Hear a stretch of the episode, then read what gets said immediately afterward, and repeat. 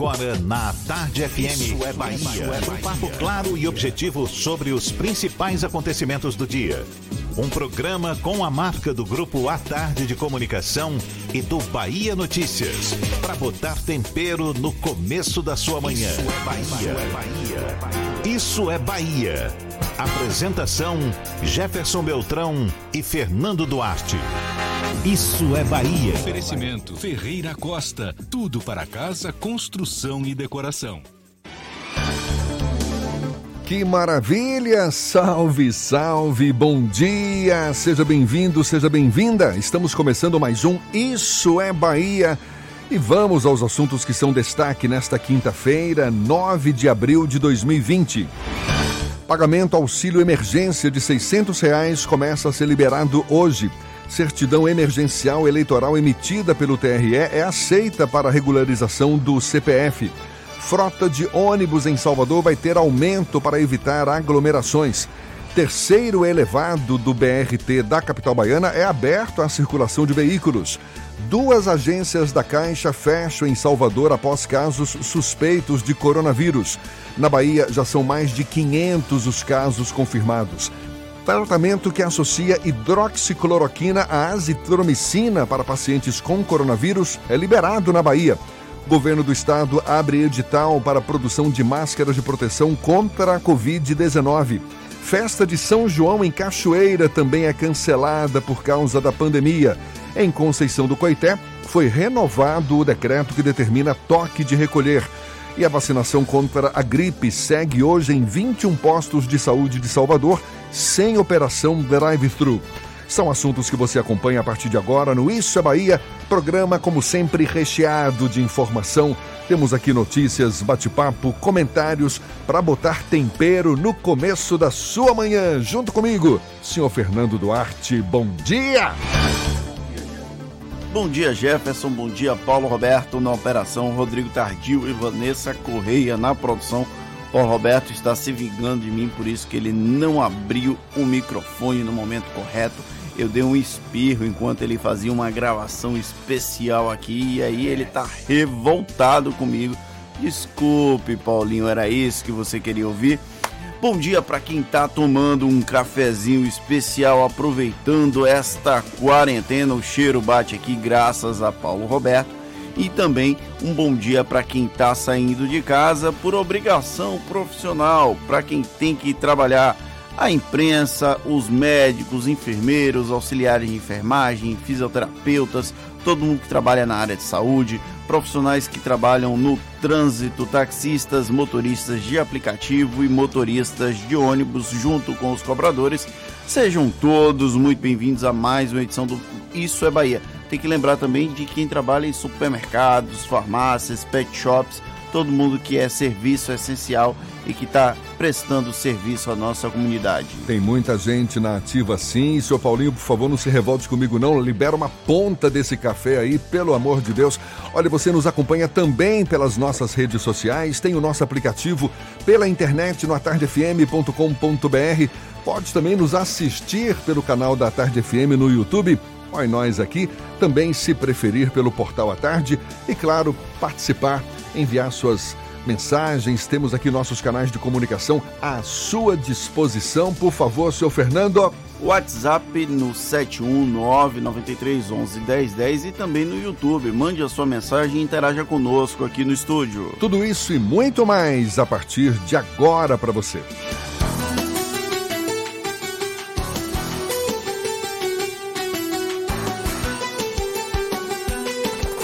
Isso é Bahia.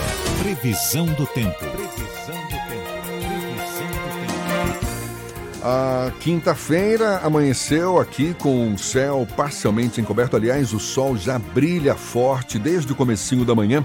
Tem algumas nuvens sim, mas pelo menos sem sinal de chuva. A temperatura já na casa dos 27 graus neste momento. A gente fica sabendo da previsão para o restante do dia com Ives Macedo. Acordou cedinho, de olho nas nuvens, de olho no céu também. Bom dia, Ives. Olá, Jefferson. Muito bom dia para você. Bom dia para todo mundo ligado aqui na programação da Tarde FM. Eu começo trazendo a previsão aqui para Salvador. O dia amanheceu com sol e deve permanecer assim durante todo o dia, apenas com aumento de nuvens agora nessa manhã, com pancadas de chuva à tarde e mais à noite. Mínima de 25 e máxima de 31 graus.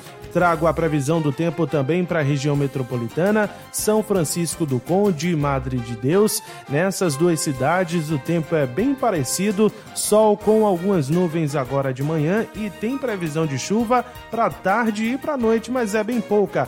Apenas pancadas de chuva à tarde e à noite. Mínima de 25 e máxima de 31 graus. Fique em casa e faça os cursos online gratuitos da ENS. Acesse ens.edu.br e inscreva-se. ENS, a sua escola de negócios e seguros. É contigo, Jefferson. Eu volto já já com a previsão do tempo para o interior do estado. Até logo. Valeu, Ives. Está combinado então, agora 7 e 8 na Tarde FM. Isso é Bahia a hidroxicloroquina e o uso dessa droga para frear o avanço da Covid-19 no organismo humano é a cruzada atual vivida pelo Brasil. Mesmo sem conhecimento científico, o país está dividido entre as altas apostas no funcionamento dessa substância para conter o novo coronavírus e o ceticismo de quem aguarda um maior número de testes. Maior número de testes que permitam garantir a efetividade da combinação dela com a azitromicina esse embate está completamente fora dos círculos científicos. Por incrível que pareça, a política e as redes sociais é quem travam o debate, enquanto cientistas de todo mundo ainda buscam uma solução para o problema de saúde criado pelo novo coronavírus. Essa discussão é tema do comentário político de Fernando Duarte. Isso é Bahia. Política. A Tarde FM. Depois do embate sobre o isolamento social, o grande campo de batalha ideológica no Brasil é o uso da hidroxicloroquina para combater a Covid-19. De um lado, o presidente da República, Jair Bolsonaro, que defende o uso da substância desde que começou a tratar a pandemia como algo mais grave do que uma simples gripezinha. Do outro, uma comunidade científica cética, mas que começa a ceder sobre a utilização controlada dela combinada com a azitromicina. No meio do fogo cruzado, um sem número de especialistas de redes sociais que promovem uma disputa que está a quilômetros da racionalidade. Há um problema de ordem prática nessa discussão. Quem deve orientar o uso de qualquer droga é a ciência e não achismos ou apostas. No entanto, ao longo das últimas semanas, o que vimos foi a descredibilização acelerada de quem questiona a utilização sem estudos que a comunidade internacional considere palpáveis. Os resultados até aqui foram promissores, porém não são garantia de efetividade. Por isso é preciso seguir com ressalvas quanto às promessas de que a cura milagrosa bate a porta. A hidroxicloroquina não é a luz do mito da caverna de Platão não é algo que, por orientação divina, alguém enxergou como o ponto da virada no combate ao novo coronavírus. Por mais que haja indícios de que a substância funcione, também há modelagens que sugerem que o índice de efetividade é similar ao não uso dela. É claro que o fato de nomes como Roberto Calil Filho e Davi Wipp, médicos renomados, terem usado a combinação de hidroxicloroquina com azitromicina, é uma sinalização de que pode funcionar. Porém, o IP, que é infectologista mais especializado nessa questão, foi cauteloso a tratar do remédio como a salvação da lavoura. Sequer admitiu publicamente o seu uso. Há até o debate sobre a politização do caso do coordenador do Centro de Contingência do Coronavírus de São Paulo, Davi Wipe. O governador João Dória, adversário de Bolsonaro, teria orientado a não divulgar que o IP fez uso das drogas combinadas. O médico, no fim, preferiu cautela ao invés de incensar uma solução mágica para uma doença que assusta todo mundo a hidroxicloroquina é uma chance contra o novo coronavírus? Talvez, assim como outras frentes, como a ivermectina, por exemplo. Tenha certeza que todo mundo está correndo atrás de um jeito de livrar a população da ameaça da Covid-19. E nós precisamos manter a racionalidade diante de um inimigo invisível como o novo coronavírus. Como diria São Tomé, para acreditar nesse milagre, talvez seja preciso realmente vê-lo. É, e só para você ver como que é um debate que está se acirrando cada vez mais, né? De um lado, quem fica esperando a confirmação da ciência de que de fato é uma associação de drogas capaz de frear o avanço da Covid-19. De outro lado, pessoas que já partem para o uso desses medicamentos como esperança de cura, na melhor das hipóteses. Só para você ter uma ideia, o uso dessa associação dos medicamentos hidroxicloroquina e azitromicina para pacientes internados no SUS com diagnóstico positivo para coronavírus passou a ser permitido aqui na Bahia. O anúncio foi feito ontem pelo secretário estadual da Saúde, Fábio Vilas Boas, disse que a liberação só vai ocorrer mediante prescrição médica, o que é mais do que compreensível e aceitável. Disse também que essa decisão foi tomada depois de reunião da comissão científica da CESAB, que analisou as evidências científicas envolvendo a Covid-19. Ou seja, por mais que ainda haja um vasto e grande debate em torno das drogas que podem frear o avanço da Covid, já tem mesmo especialistas, médicos, enfim, autoridades decidindo pelo uso dessas drogas. Pelo menos o uso experimental. A gente tem que lembrar que é um uso experimental da droga. Eu estava lendo um relato de um médico cardiologista que ele foi infectado com coronavírus em São Paulo e aí ele fez o uso da azitromicina com a hidroxicloroquina e ele apresentou melhoras, mas ele teve graves efeitos colaterais por conta do uso dessas duas doenças. E ele fez o uso em casa, sem o devido acompanhamento hospitalar. E aí ele recomendou, inclusive, que não fosse feito o uso da hidroxicloroquina com azitromicina fora desse ambiente controlado, porque se ele não fosse médico, era possível, inclusive, que ele tivesse vindo a óbito. Ele perdeu 4 quilos de uma maneira muito rápida. E ele fez um alerta também que é caso a hidroxicloroquina entre em falta, apesar do presidente ontem ter dito que a Índia iria mandar os insumos para a fabricação da droga, ou a pessoa pode se desesperar e achar que vai morrer por não ter a hidroxicloroquina, quando na verdade também existe cura sem o uso da substância.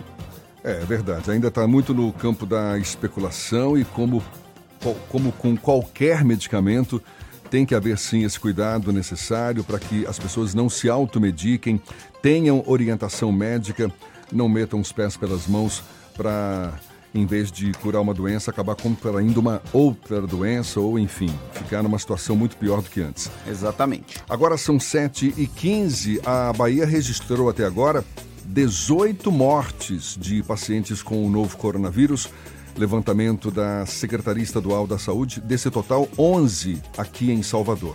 A CESAB confirmou que o estado tem 515 pacientes infectados. Ao todo, 128 pessoas estão recuperadas e 50 encontram-se internadas, sendo 28 sob é, tratamento intensivo, né? 28 em UTIs. No Brasil foram contabilizadas 819 mortes até ontem e 16.170 pessoas foram infectadas pelo novo coronavírus.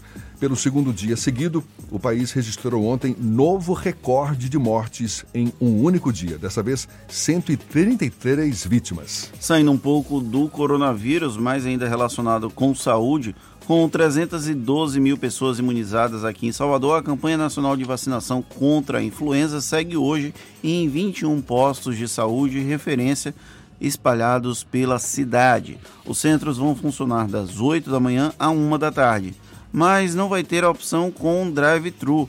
Apenas idosos e trabalhadores da saúde podem ser vacinados nesta primeira etapa da campanha, que segue na capital baiana até o dia 15 de abril. A frota de ônibus em Salvador vai ter aumento para evitar aglomerações. A gente dá os detalhes já já para você. Agora, 7 e 17 na Tarde FM.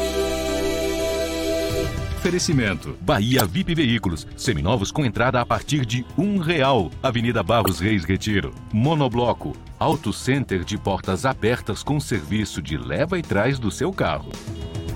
A gente já tem informações para quem está ao volante. Cláudia Menezes é quem tem as notícias. Bom dia, Cláudia. Bom dia para você, Jefferson. Bom dia para toda a turma do Isso é Bahia. Vamos para a suburbana agora, porque flui normalmente em direção a Paripe, desde o trecho do Uruguai. Agora a estrada da base naval de Aratu, para quem sai de Paripe, aí já tem um pouco de lentidão no trecho final, no acesso à BR-324. Experimente os novos queijos cremosos Veneza no sabor cheddar e ervas finas. Cremoso, saboroso e sem amido. É a diferença no seu lanche. Saiba mais em arroba Veneza Lácteos em nossas redes sociais. Volto contigo, Jefferson. Valeu, Cláudia. Tarde FM de carona com quem ouve e gosta. O terceiro elevado do BRT daqui de Salvador foi aberto já à circulação de veículos e duas agências da Caixa fecham na capital baiana após casos suspeitos de coronavírus. Assuntos que você acompanha ainda nesta edição. A gente faz esse intervalo, volta já já, 7 e 18 agora. Você está ouvindo Isso é Bahia. Para vencermos o coronavírus, o mais importante é: fique em casa. Lave sempre as mãos com água e sabão e fique em casa. Não são férias, é um compromisso de todos. Fique em casa. A Bahia contra o coronavírus. Governo do Estado. Você sabe o que a Assembleia faz? Faz valer os seus direitos. Valorizando uma pauta pró-municípios que garante os recursos das cidades do interior. Além disso, a ALBA debate normas para o transporte complementar, beneficiando quem não é atendido pelo sistema. E atenta ao que acontece no dia a dia, a ALBA cobra ações para preservar a segurança das barragens existentes na Bahia. Porque para a Assembleia, garantir o direito dos baianos é o nosso dever. Assembleia Legislativa da Bahia, fazendo valer. Para vencermos o coronavírus, o mais importante é: fique em casa. Lave sempre as mãos com água e sabão e fique em casa. Não são férias, é um compromisso de todos. Fique em casa. A Bahia contra o coronavírus. Governo do Estado. Ô velho, deixa eu te dar real. Quando a gente fala que é para ficar em casa, é para ficar em casa só você e quem já mora com você. Não adianta nada você ficar em casa e chamar seu brother para te visitar ou deixar o coleguinha do seu filho passar o dia com vocês. Para tudo. Isolamento é isolamento. Fica quietinho um pouco pra gente se livrar logo desse coronavírus. Esse turista a gente não quer aqui não, pai. Vai embora, que a nossa parte a gente está fazendo. Se pique, Corona, uma campanha da Câmara Municipal de Salvador. Para vencermos o coronavírus, o mais importante é: fique em casa. Lave sempre as mãos com água e sabão e fique em casa. Não são férias, é um compromisso de todos. Fique em casa. A Bahia contra o coronavírus. Governo do Estado. Monobloco, o pneu mais barato da Bahia. 0800 111 70 80 e a hora certa. Agora, 7h20, a tarde FM, quem ouve gosta. Você sabia que na Monobloco os pneus velhos deixados pelos clientes podem virar chachim, cadeira e até asfalto? E que a Monobloco apoia o esporte amador e a cultura? E que também na Monobloco uma parte do lucro do serviço do seu carro você pode direcionar para algumas instituições beneficentes? Não sabia? Então se ligue. Monobloco faz tudo de mecânica e tem o pneu mais barato da Bahia. Água de Meninos, Lauro de Freitas e Abrantes. 0800 111 7080. Voltamos a apresentar Isso é Bahia. Um papo claro e objetivo sobre os acontecimentos mais importantes do dia. Agora são 7h21 e temos notícias que chegam da redação do Portal à Tarde. Thaís Seixas é quem está a postos. Bom dia, Thaís. Oi, Jefferson, bom dia. Bom dia, Fernando, e a você que acompanha o nosso programa. O Centro de Abastecimento e os mercados do Estado adotam uma série de medidas para evitar aglomerações durante esta semana, em função do maior movimento provocado pela busca, pela busca de produtos da Semana Santa, como pescados, camarão, temperos e produtos secos. Os permissionários foram orientados a instalarem, instalarem fitas de isolamento nos boxes, além de organizarem filas com a distância mínima de um metro e meio e reforçarem o uso de máscaras, luvas e álcool em gel eh, nos funcionários, né, para o uso dos funcionários. Fiscais estão percorrendo a SEASA e os mercados para verificar o cumprimento das recomendações. E seis linhas de ônibus que trafegam pelo viaduto Raul Seixas vão ter os itinerários modificados a partir de hoje por causa das obras do BRT na Avenida CM, na região do Shopping da Bahia. Os coletivos devem descer o viaduto Raul Seixas, subir o novo elevado do BRT e depois acessar o retorno da via marginal da Avenida CM. Os itinerários originais serão retomados depois que as obras forem concluídas. As linhas que sofreram mudanças e outras notícias você confere no portal Atarde, atarde.com.br. Volto com você, Jefferson.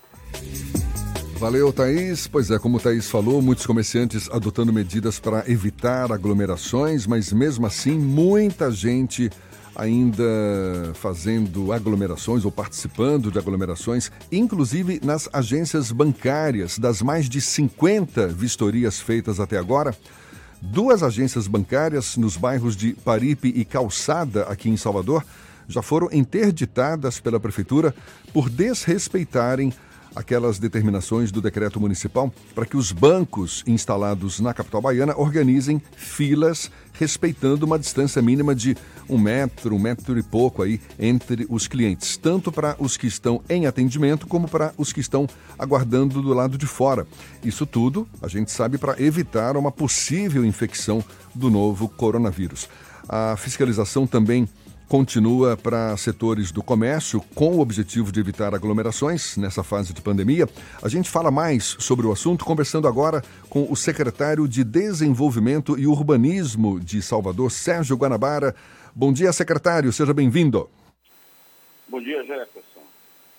Bom dia a você, a Rodrigo, a Fernando e a todos os queridos ouvintes da nossa rádio Tarde FM Secretário, antes de mais nada, esclareça para a gente o que que está proibido de fato neste momento em Salvador em relação a aglomerações em espaços públicos por causa dessa pandemia. A gente está sabendo que bancos têm que é, formar filas com distância entre os clientes, a, a, os centros comerciais esses em, em, áreas públicas também que, que, que, evitem as aglomerações. Agora, o que está proibido de fato nesse momento?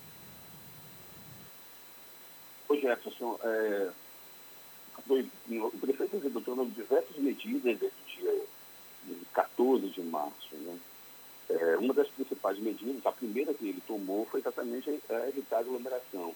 Se você se lembrar, a primeira medida dele foi basicamente fechar os estádios de futebol. Né? Isso, essa medida tomada no sábado, é, nós já tínhamos no domingo o jogo seguinte do Vitória, e daí em diante foi a última, a última partida de futebol. A única, e suspendeu os eventos também. É, ele já limitou naquele momento os eventos até 500 pessoas. Posteriormente, essa medida foi mais restritiva, ele incorporou o decreto do governador, que trouxe para 50 então, todo, todo o significado daquela medida inicial do prefeito foi de evitar aglomeração de pessoas, porque essa é a forma mais, mais rápida, mais simples que o vírus tem para ser transmitido de uma pessoa para outra. É o, o nosso inimigo, o Covid-19. Daí em diante, ele foi tomando medidas é, de natureza mais econômica, como o fechamento é, de alguns algumas atividades comerciais, né, e ao, ao, ao, ao, longo do tempo, essas medidas foram evoluindo.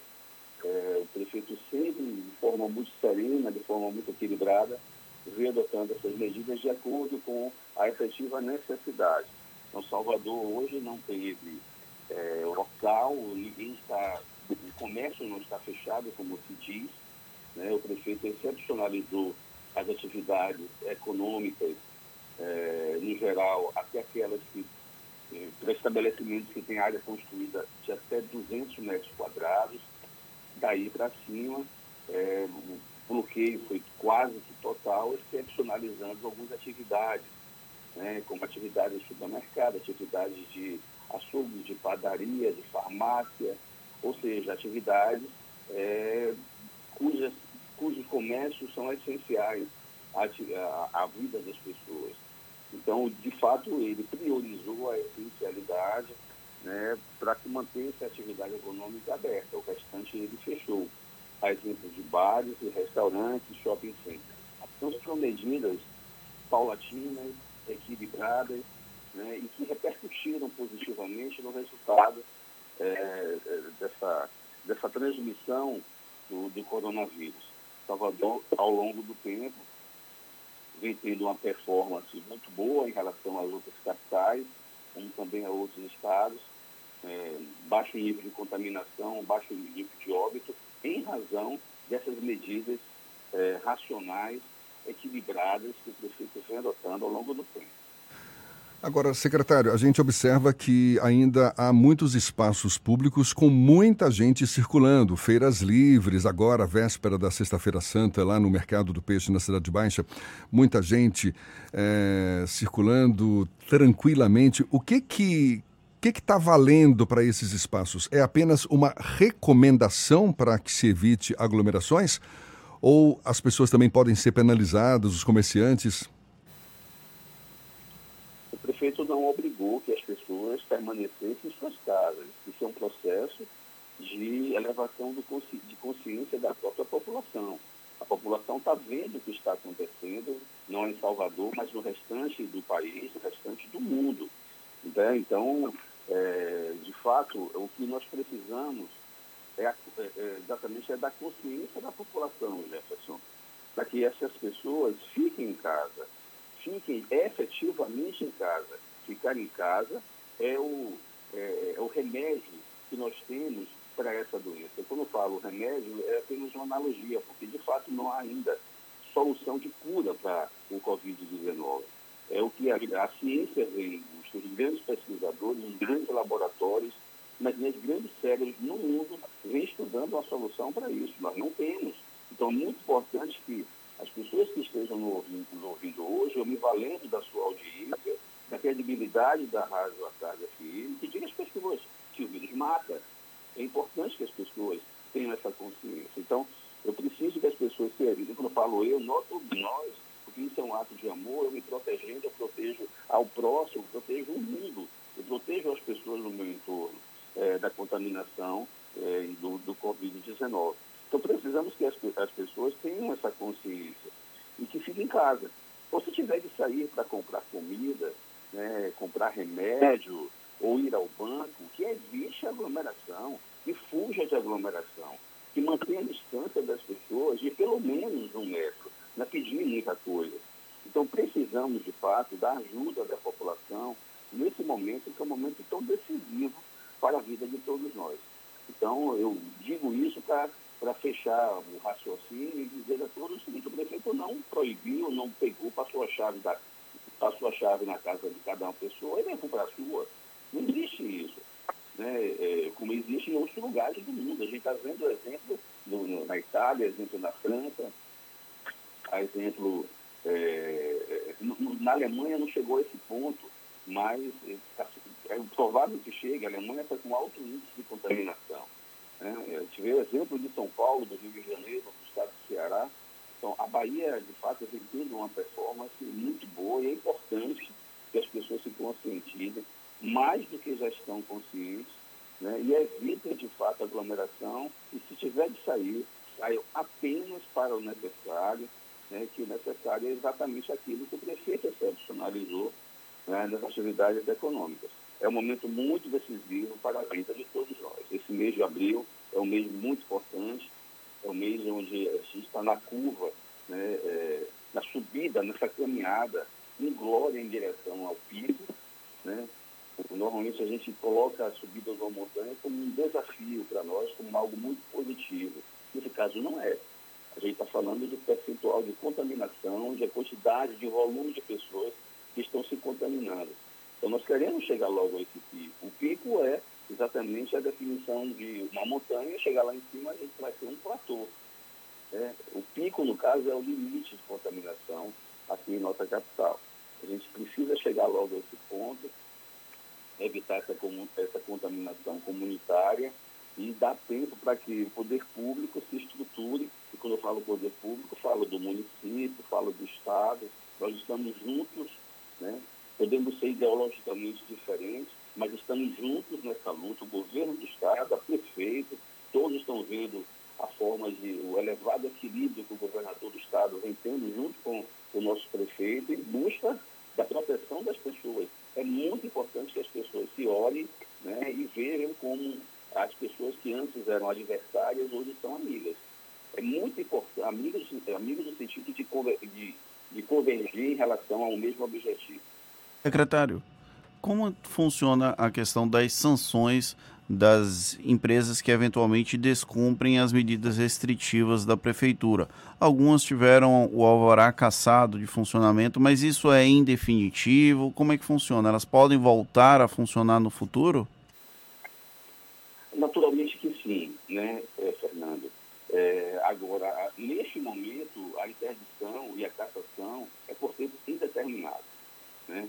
Então, o que a gente pede é que as pessoas não abram, eh, os estabelecimentos comerciais não abram as suas portas, porque se abrirem, eh, aqueles que estão proibidos, se abrirem, a CEDU vai agir com muito rigor, né, não pode ser diferente, e vai caçar, como já estou ontem eu assinei diversas cassações.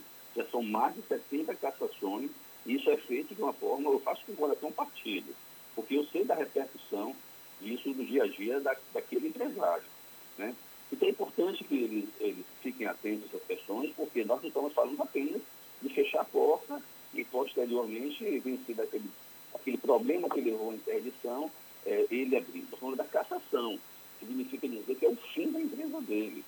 Ele, para poder voltar à atividade, ele vai ter que novamente pegar um pedido de permissão, um, um termo de viabilidade e localização, é aquele processo junta comercial, você faz, ou seja, é, é aquela burocracia que ele vai ter que se meter e pós, de repente, né, é, pela mudança da legislação urbanística do nosso município, aquele local onde ele exercia atividade hoje não poder mais a gente autorizar que ele funcione ali.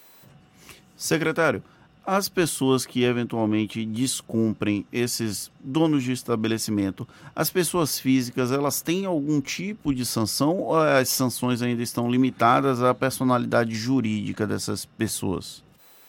Sim, sim, Fernando, estão limitadas à personalidade jurídica das pessoas. Né? É, nesse momento não se pensa em, em, em ter nenhum tipo de medida voltada para a pessoa física. Secretário, como é que está se dando essa fiscalização? É uma força-tarefa formada por agentes tanto da Secretaria Municipal de Desenvolvimento e Urbanismo como da Vigilância Sanitária de Salvador. Como é que se dá? É, é diariamente? Durante que período que tem havido essa fiscalização? E são quantos agentes participando dessa força-tarefa? Jefferson, no início foi é, a CEDUR, era uma força-tarefa composta pela CEDU, é liderada pela CEDU, é, com apoio da Guarda Municipal e também da Vigilância Sanitária. Hoje a Vigilância já não participa, já há algum tempo não participa mais dessa força-tarefa.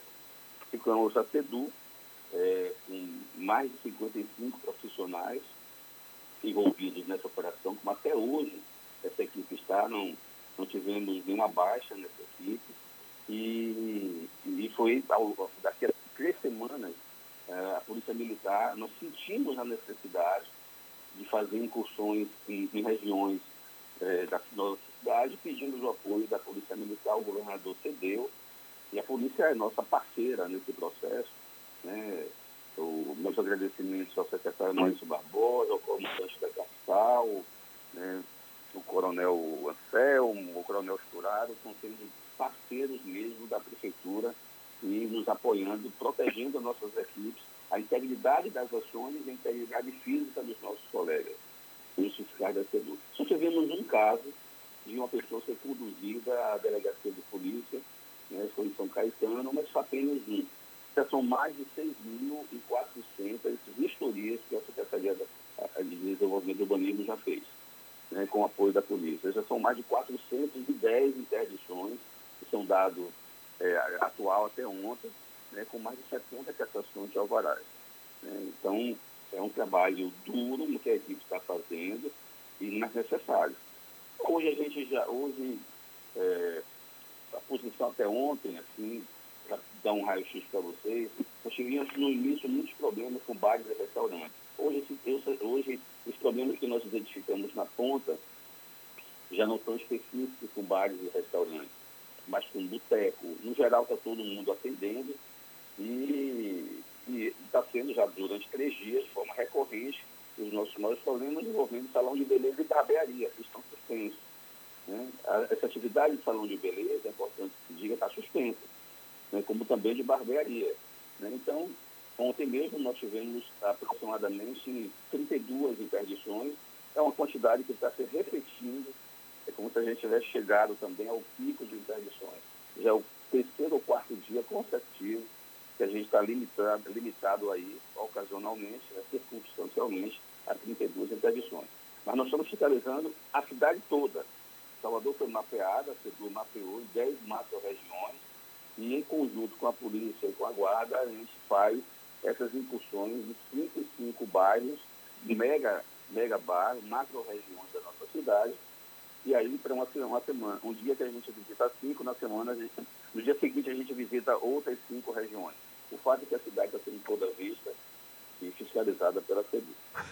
A gente agradece ao secretário de Desenvolvimento e Urbanismo de Salvador, Sérgio Guanabara, falando aí conosco sobre o esforço da prefeitura para fazer cumprir o decreto que evita, né, que, que, que determina a, a, a, não aglomeração de pessoas em locais como academias, casas de espetáculo, teatros, cinemas, escolas, enfim tudo que está previsto lá no decreto. Muito obrigado, Sérgio Guanabara, um bom dia. Bom dia, Jefferson, bom dia, Fernando, toda a equipe aí da, do, do, da Tarde FM. Vamos mais um dia de trabalho. Agora, 22 minutos para as 8 horas, a gente lembra, esse papo todo vai estar disponível logo mais nos, nas plataformas nossas no YouTube, no Spotify, iTunes e também no Deezer. 7 e 39 na Tarde FM.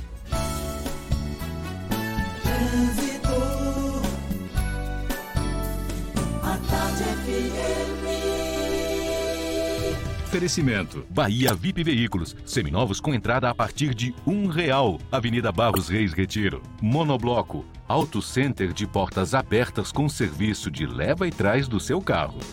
A gente atualiza as informações sobre o trânsito aqui na Grande Salvador. Cláudia Menezes. Oi, Jefferson. Chego com mais informações. No terminal náutico, as viagens de lancha para Mar Grande estão suspensas. E no ferryboat, o serviço também segue suspenso para fazer a travessia entre Salvador e a ilha de Taparica. Esse esquema foi montado para evitar aglomerações por causa do feriado. Experimente os novos queijos cremosos Veneza no sabor cheddar e ervas finas. Cremoso, saboroso e sem amido. É a diferença no seu lanche. Saiba mais em arroba Lácteos em nossas redes sociais. Contigo, Jefferson. Obrigado, Cláudia. A Tarde FM de carona com quem ouve e gosta. 20 para as 8, a gente volta já já. Você está ouvindo Isso é Bahia. Para vencermos o coronavírus, o mais importante é: fique em casa. Lave sempre as mãos com água e sabão e fique em casa. Não são férias, é um compromisso de todos. Fique em casa. A Bahia contra o coronavírus. Governo do Estado. Você sabe o que a Assembleia faz? Faz valer os seus direitos. Lutando para evitar a saída da Petrobras e manter empregos e investimentos no Estado. Também cria políticas que valorizam as mulheres, os negros, o público LGBT e a oferta de uma educação de qualidade para indígenas. E ainda dão prioridade de matrícula em escolas públicas às crianças filhas de vítimas de violência doméstica. Porque para a Assembleia, garantir o direito dos baianos é o nosso dever. Assembleia Legislativa da Bahia. Faz fazendo valer. Para vencermos o coronavírus, o mais importante é: fique em casa. Lave sempre as mãos com água e sabão e fique em casa. Não são férias, é um compromisso de todos. Fique em casa. A Bahia contra o coronavírus. Governo do Estado. Você que está em casa, quietinho ouvindo rádio, lembre sempre do seguinte: água e sabão pode salvar sua vida. Ó, ligou a torneira, pai? É só esfregar bem os dedos e lavar toda a mão. Essa coisinha simples que qualquer criança sabe fazer pode matar esse tal de coronavírus. Esse turista a gente não quer aqui não, pai. Vai embora que a nossa parte a gente está fazendo. Se pique, Corona! Uma campanha da Câmara Municipal de Salvador. Para vencermos o coronavírus, o mais importante é: Fique em casa. lave sempre as mãos com água e sabão e Fique em casa. não são férias, é um compromisso de todos. Fique em casa. A Bahia contra o coronavírus. Governo do Estado. Central Papelaria, os melhores preços e a maior variedade em material escolar e escritório da Bahia e a hora certa. Agora faltam 20 minutos para as 8 horas. A Tarde FM, quem ouve gosta. Um bom dia para você.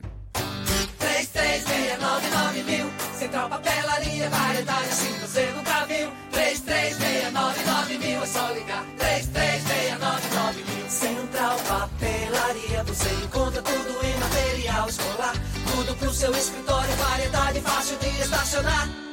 3369 Ligue 3369 mil, a maior variedade em material escolar e de escritório. Central Papelaria Lauro de Freitas. 3369 mil. Voltamos a apresentar Isso é Bahia. Um papo claro e objetivo sobre os acontecimentos mais importantes do dia. A frota de ônibus em circulação na capital baiana foi ampliada em 110 veículos. Segundo o prefeito Assemi Neto, a ideia é usar os coletivos em horários de pico para evitar a aglomeração de passageiros como medida de prevenção à Covid-19. A gente lembra, no dia 21 de março, a frota de ônibus de Salvador tinha sido reduzida exatamente para conter o avanço da doença na cidade. Inicialmente, foi uma redução de 30% da frota, dois dias depois, 50%. E atenção você motorista, já está liberado o acesso de veículos ao terceiro elevado do BRT ali na Avenida ACM, o trecho entre a concessionária Baviera e o supermercado Sans Clube. O equipamento contou com um investimento de 16 milhões de reais. Os outros dois elevados são o complexo de viadutos João Gilberto, ali nas imediações do Parque da Cidade, e o localizado no entorno do Cidadela. De acordo com a Prefeitura, o objetivo é dar mais fluidez ao trânsito da capital. Passam pela região diariamente 7 de cada 10 linhas de ônibus e 200 mil veículos. As obras da primeira etapa do BRT estão 70% concluídas. Bom, a gente sabe esse novo coronavírus nos preocupa a todos, mas a gente quer agora dar um foco para as mulheres. Portanto, o assunto agora é voltado para o público feminino em meio aos inúmeros cuidados de prevenção e proteção contra a Covid-19, o fortalecimento do sistema imunológico que é a forma natural de defesa do organismo contra agentes infecciosos, surge como fator chave neste momento. Afinal de contas, o que define uma boa imunidade, sobretudo nas mulheres? A gente conversa sobre o assunto com o médico ginecologista Jorge Valente. Bom dia, doutor Jorge. Bom dia, Jefferson. Normalmente a gente já sabe que o, o que define, digamos, uma boa imunidade é um conjunto de atitudes, não é? Por parte da mulher, como por exemplo, uma boa dieta, atividade física, suplementação daquilo que é necessário. Em tempos de coronavírus, o que mais as mulheres podem fazer para melhorar o sistema imunológico? Veja só, o que você falou é realmente fundamental, porque, como eu falo para meus pacientes, o conjunto da obra é que é o importante. O nosso sistema imunológico, é, que grande parte dele se encontra no nosso intestino, por esse motivo é muito influenciado por aquilo que a gente come. Portanto, ter uma alimentação adequada é muito importante para a manutenção desse equilíbrio, assim como atividade física, assim como um sono adequado, assim como o controle do estresse, pois a gente sabe que um hormônio do estresse muito importante, que é o cortisol, e que ele pode ficar muito aumentado em momentos como esse, isso pode prejudicar o nosso sistema imunológico. Então, como você mesmo falou, a suplementação de, de nutrientes importantes como vitaminas, como minerais, pois a gente já viu que alguns deles podem influenciar na resposta do nosso organismo para que o coronavírus não avance para um estágio mais grave, como nessas pneumonias que requerem UTI e intubação do paciente. É, atividade física, você mantê-la regularmente, controle do estresse e uma boa noite de sono. Doutor Jorge, as mulheres são mais suscetíveis a infecções? É, é, esse, esse paradigma do sexo frágil já foi quebrada alguns anos atrás, porque muitos estudos mostraram que, diferente do que se pensava, as mulheres têm um sistema imunológico melhor do que o dos homens. É, as mulheres elas têm uma resposta melhor a doenças virais do que o sexo masculino. É, alguns estudos sugerem que isso pode ser devido a uma proteína que é encontrada no cromossoma X e, como a gente sabe, é, lembrando é, lá do segundo grau que a gente estudava que o homem é XY e a mulher é XX, então uma proteína que está presente no cromossoma X, ela tem uma melhor ação nas mulheres que têm dois cromossomas X. Então, é, muitos estudos mostram justamente isso, que a mulher tem um sistema imunológico melhor do que o homem. E eu completo também dizendo que em questão de comportamental contribui para isso. Porque vários estudos, por exemplo, mostram que os homens ingerem mais bebida alcoólica. Então, quem bebe mais pode ter o seu sistema imunológico é, mais avariado.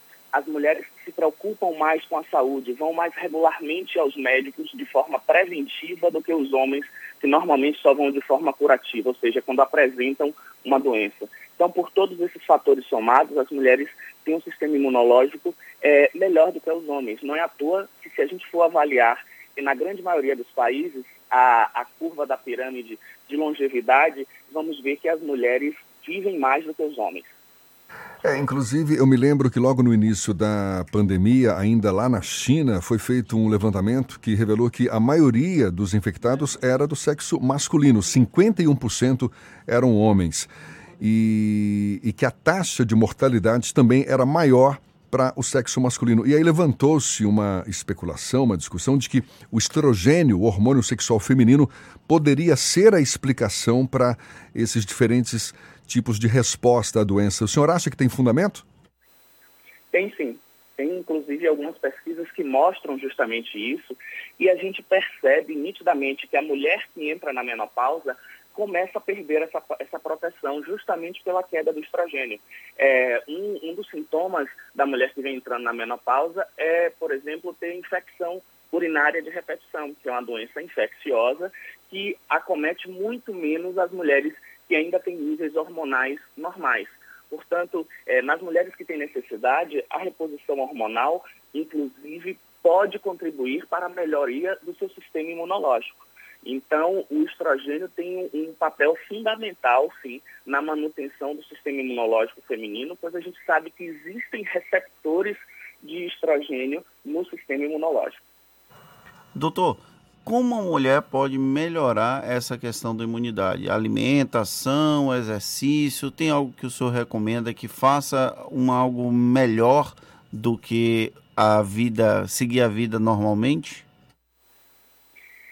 É, eu, eu gosto muito de falar em equilíbrio do sistema imunológico. Então, assim, não existe uma fórmula milagrosa, uma dose altíssima de alguma substância específica que vai transformar alguém que tem um sistema imunológico ruim num super-homem, como às vezes a gente, de maneira equivocada, pode pensar. Então, é, de tudo que a gente é, vem estudando nesse, nesses últimos períodos com relação ao sistema imunológico, o que é que realmente já tem evidência científica.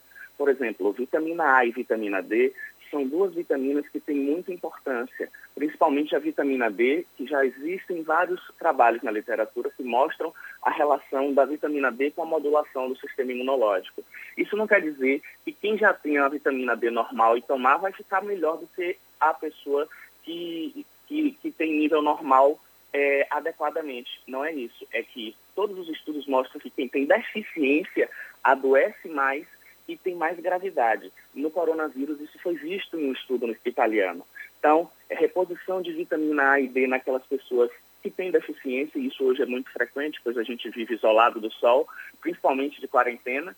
Então, é, a suplementação de vitamina D. É, a vitamina C pode ser útil também, é, porque existem estudos que mostram que a gravidade de viroses diminui com a vitamina C, diferente do que se pensava que se tomar vitamina C evitava uma gripe, o que os estudos comprovaram é que a vitamina C diminui a gravidade dessa gripe e isso pode ter uma correlação também com o momento que a gente está vivendo. É, ter uma alimentação equilibrada, é, reduzir a, o consumo de alimentos industrializados, que tem muitos aditivos químicos que podem sobrecarregar o nosso sistema imunológico, Hoje a gente sabe que os radicais livres, que são os produtos é, dessas substâncias tóxicas, eles necessitam ser neutralizados pelo nosso sistema imunológico, então se ele já está sobrecarregado com essas coisas, pode faltar para combater alguma doença, alguma virose. Portanto, uma alimentação regular de alimentos é, menos processados, mais frutas, mais vegetais, mais legumes, é, menos comida enlatada, isso é muito importante.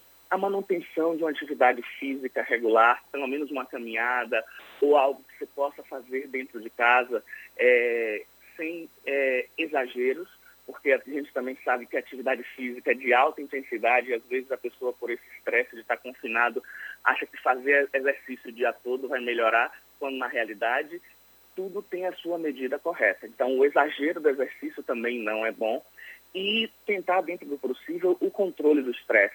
A meditação, a yoga, que são situações que conseguem fazer com que a gente deixe a mente mais tranquila, a oração, eu acho que a fé é algo muito importante. Então, tudo aquilo que dê equilíbrio no estresse ajuda na manutenção do sistema imunológico.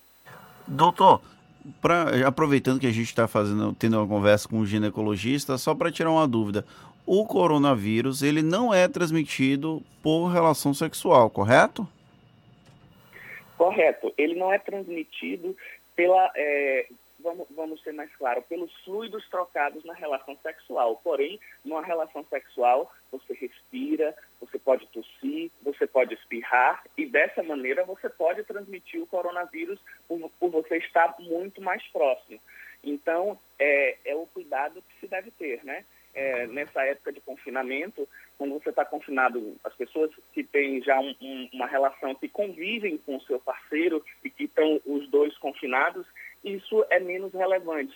É diferente, por exemplo, de você ter uma relação nesse momento com uma pessoa que você é, não sabe se está confinado, uma, uma relação sexual com alguém que você que não é que, que não está no, junto com você no confinamento, você pode aumentar o risco de transmissão não pelo fato da relação sexual em si, em, em si, mas pelas mesmas vias que a gente teme é, em estar na rua, em estar dentro de um ônibus, em estar dentro de uma sala fechada, é, principalmente que na relação sexual a proximidade da outra pessoa é maior. A gente agradece ao médico ginecologista Jorge Valente, falando aqui sobre a importância do fortalecimento do sistema imunológico, com foco nas mulheres, mas que, na verdade, serve para todos nós. Muito obrigado mais uma vez e um bom dia, doutor Jorge. Obrigado, eu que agradeço. É sempre muito bom é, poder esclarecer a população sobre determinados assuntos. É um grande prazer estar aqui com vocês e podem contar sempre com a minha presença. Tá certo, mais uma vez, muito obrigado. Agora, seis minutos para as oito na tarde FM. Isso é Bahia. Economia. A Tarde FM. Bom dia, Jefferson. Bom dia, Fernando. Bom dia, queridos ouvintes da Tarde FM. Ontem, as bolsas globais tiveram um dia de forte valorização. Nosso índice Bovespa avançou 2,9% e fechou os 78.600 pontos, enquanto o dólar teve mais um recuo e fechou os R$ 5,13. O petróleo Brent subiu e fechou aos 33 dólares por barril, na expectativa da reunião marcada para hoje da OPEP, Organização dos Países Produtores de Petróleo, para ter um corte na produção de 10 milhões de barris por dia. Nos Estados Unidos, o senador Bernie Sanders oficializou sua desistência à corrida presidencial no país. Com isso, a nomeação democrata na disputa presidencial fica com o ex-vice-presidente Joe Biden, mais bem visto por investidores em geral. No Brasil, o presidente Jair Bolsonaro assinou a medida provisória que vai liberar um novo saque extraordinário do FGTS, Fundo de Garantia por Tempo de Serviço, limitado ao valor de R$ 1.045. Segundo o governo, o período de saque será entre 14 de junho e 31 de dezembro deste ano, em calendário que será divulgado pela Caixa Econômica Federal nos próximos dias. Essa medida visa estimular a economia e diminuir o impacto que irá ser causado pelo Covid-19. Na agenda econômica local desta quinta-feira, destaque para a divulgação do dado de inflação IPCA de março e para o IBCBR de fevereiro, dado de atividade. Eu sou Leonardo Souza, sócio da BP Money, a nova plataforma educacional da BP Investimentos. Para maiores informações, siga-nos no Instagram, bpmoney.com.br. Isso é Bahia. Olha só, duas agências da Caixa Econômica Federal aqui de Salvador estão fechadas por conta da suspeita de funcionários estarem infectados pela Covid-19. As unidades na Avenida Paulo VI e no Porto da Barra tiveram todas as atividades suspensas por cinco dias até que saia o resultado dos exames para o novo coronavírus. Segundo o Sindicato dos Bancários, 10 agências na Bahia tiveram o funcionamento interrompido pelo mesmo motivo. A Caixa ainda não se pronunciou sobre o caso. E o governador Rui Costa pediu ontem, durante transmissão no Facebook, que os baianos não viajem durante o feriado da Semana Santa. Rui Costa também reiterou a importância da utilização de máscaras, mesmo aquelas feitas de pano, caso seja necessário sair de casa. Rui disse ainda que avançou na cotação com quatro empresas aéreas para contratar um avião com o objetivo de buscar na China equipamentos de combate ao coronavírus, principalmente respiradores. Agora 7h57 na tarde FM.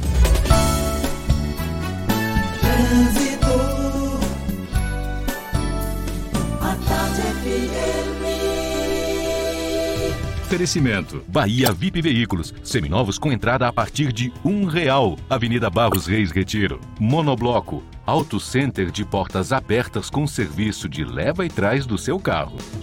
A gente volta a falar com Cláudia Menezes. É você, Cláudia.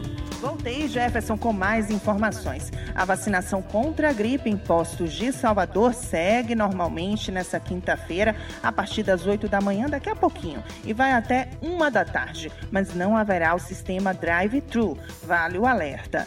Fique em casa e faça os cursos online e gratuitos da ENS. Acesse ens.edu.br e inscreva-se. ENS, a sua escola de negócios e seguros. Contigo, Jefferson.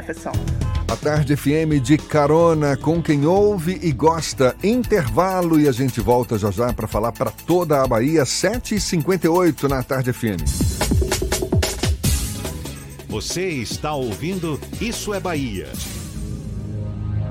Para vencermos o coronavírus, o mais importante é: Fique em casa. lave sempre as mãos com água e sabão e Fique em casa. não são férias, é um compromisso de todos. Fique em casa. A Bahia contra o coronavírus. Governo do Estado. Você sabe o que a Assembleia faz? Faz valer os seus direitos. Valorizando uma pauta pró-municípios que garante os recursos das cidades do interior. Além disso, a ALBA debate normas para o transporte complementar, beneficiando quem não é atendido pelo sistema. E atenta ao que acontece no dia a dia, a ALBA cobra ações para preservar a segurança das barragens existentes na Bahia.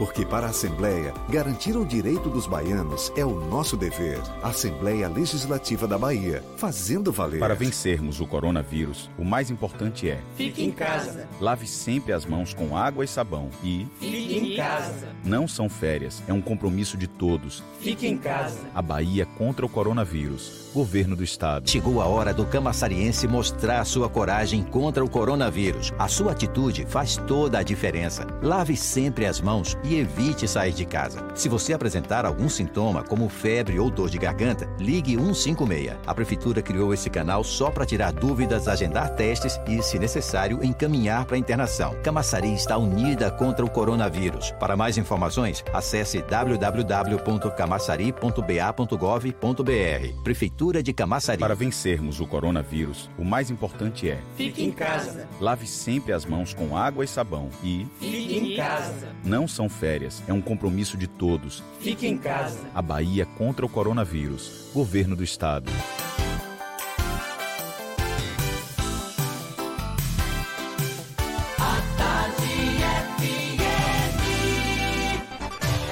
Atenção, emissoras afiliadas à Tarde FM. Em 5 segundos, Isso é Bahia. Para todo o estado.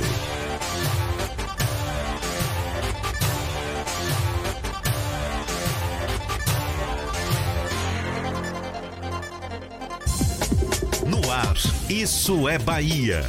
Informação com a marca do Grupo A Tarde e do Bahia Notícias.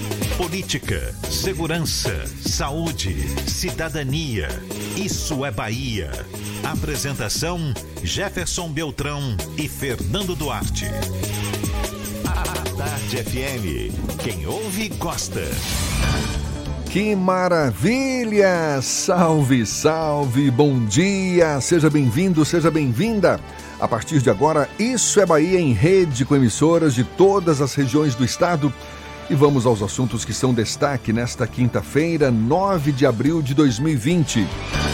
Pagamento auxílio emergência de 600 reais começa a ser liberado hoje. Certidão emergencial eleitoral emitida pelo TRE é aceita para regularização do CPF. Frota de ônibus em Salvador vai ter aumento na hora de pico para evitar aglomerações. Na Bahia, já são mais de 500 os casos confirmados do novo coronavírus. Governo do Estado abre edital para a produção de máscara de proteção contra a Covid-19. Festa de São João em Cachoeira também é cancelada por causa da pandemia. Em Conceição do Coité foi renovado o decreto que determina toque de recolher. Isso é Bahia! Programa recheado de informação. Temos aqui notícias, bate-papo, comentários, muito mais. Tudo para botar tempero no começo da sua manhã. Todo temperado, ele gosta. Senhor Fernando Duarte, bom dia! Bom dia, Jefferson. Bom dia, Paulo Roberto na operação, Rodrigo Tardio e Vanessa Correia na produção.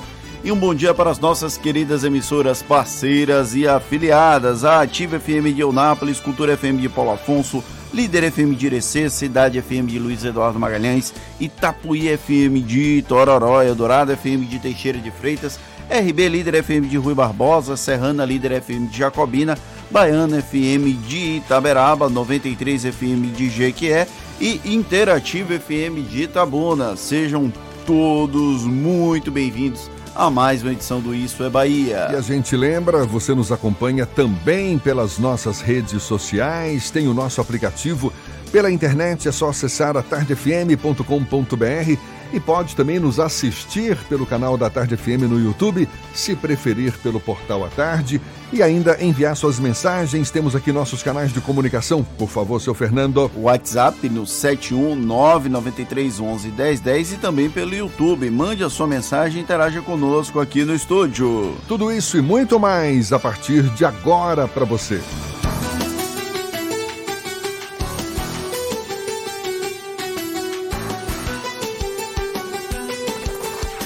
É Bahia. Previsão do tempo. Previsão do tempo. Previsão do tempo.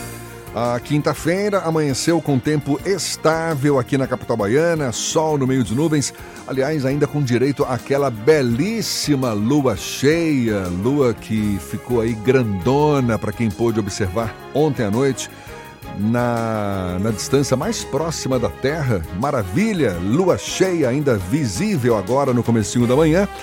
Temperatura, deixa eu ver, 27 graus e possibilidade mínima de chuva ao longo do dia. A gente já tinha sido informado mais cedo por Ives Macedo. Agora a previsão é para o interior do estado. Senhor Ives, mais uma vez, bom dia.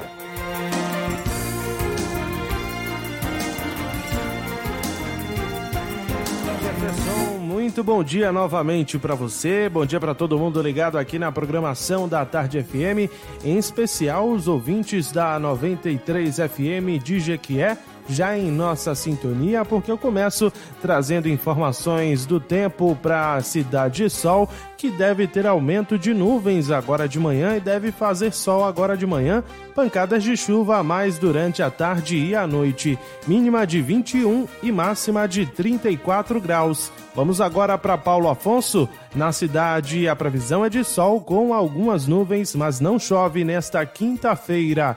Mínima de 23 e máxima de 36 graus. Fique em casa e faça os cursos online da ENS com 30% de desconto. Acesse ens.edu.br e turbine sua carreira. ENS, a sua escola de negócios e seguros. Eu vou ficando por aqui, volto amanhã com mais informações da previsão do tempo. É contigo, Jefferson. Valeu, Ives. Aqui na Tarde FM 8 e 6. Isso é Bahia. O tom belicoso do presidente Jair Bolsonaro não apareceu no terceiro pronunciamento oficial sobre a crise do novo coronavírus em apenas três semanas. Diferentemente das outras duas vezes em que falou com a nação, Bolsonaro foi mais discreto desta vez ao criticar governadores e prefeitos. Ele defendeu iniciativas do governo federal, voltou a enaltecer o uso da hidroxicloroquina para conter o avanço da Covid-19. Ainda que o conteúdo da fala possa ser alvo de crítica, a forma com que o presidente se portou ficou mais próxima da esperada de um chefe de Estado.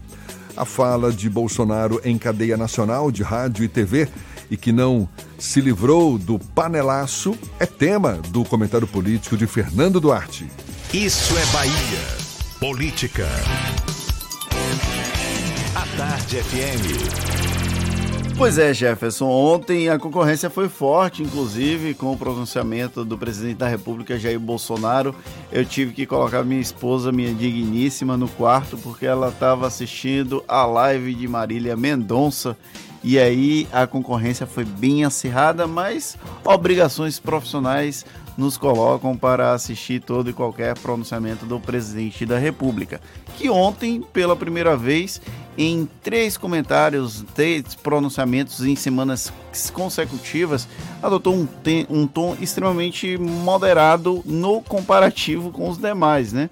Porque como a gente já criou um hábito de esperar uma postura extremamente belicosa, quando você vai para algo um pouco mais discreto, quando você vai para um tom mais moderado, você acha estranho. Bom, o presidente ontem adotou realmente esse tom discreto, moderado na forma como ele apresentou o posicionamento político dele, no comparativo com os demais, obviamente.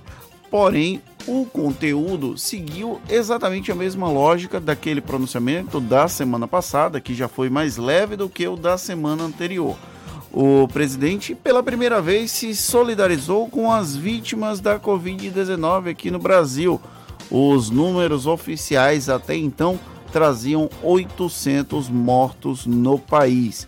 O presidente da República tinha se solidarizado com o primeiro-ministro britânico Boris Johnson, que está internado na UTI lá em Londres, mas até então não tinha utilizado nenhuma fala dele, nenhum pronunciamento para se solidarizar com as vítimas aqui do Brasil. Inclusive, as falas dele sobre o assunto eram ligeiramente desastrosas, porque ele sempre tratava vai morrer aqui, vai morrer alguns, vai morrer de alguma forma. Então, isso gerou uma repercussão bastante negativa na família e nos amigos das vítimas da COVID-19 o, a questão mais explícita do discurso do presidente ontem foi a defesa da hidroxicloroquina, que é o novo nióbio do presidente da República. A hidroxicloroquina passou realmente a ser utilizada em tratamentos experimentais aqui no Brasil. Ela tem resultados promissores de acordo com a comunidade científica porém não há estudos detalhados que garantam a efetividade da substância em combinação com a azitromicina no combate ao novo coronavírus. Como todo mundo tem buscado alternativas para combater a Covid-19, a hidroxicloroquina é uma das alternativas, é uma alternativa promissora, porém ainda não existe efetivamente a comprovação da eficácia a eficácia científica com testes em larga escala. E olha que, infelizmente, nós temos condições de fazer testes em larga escala devido à grande quantidade de pessoas acometidas pela Covid-19. Só para se ter uma noção, ontem foram registrados 131 óbitos no Brasil, fora aqueles que são subnotificados, e o país tem mais de 14 mil casos registrados em 2020. Então é uma situação bem é, delicada, mas que dá para fazer testagem.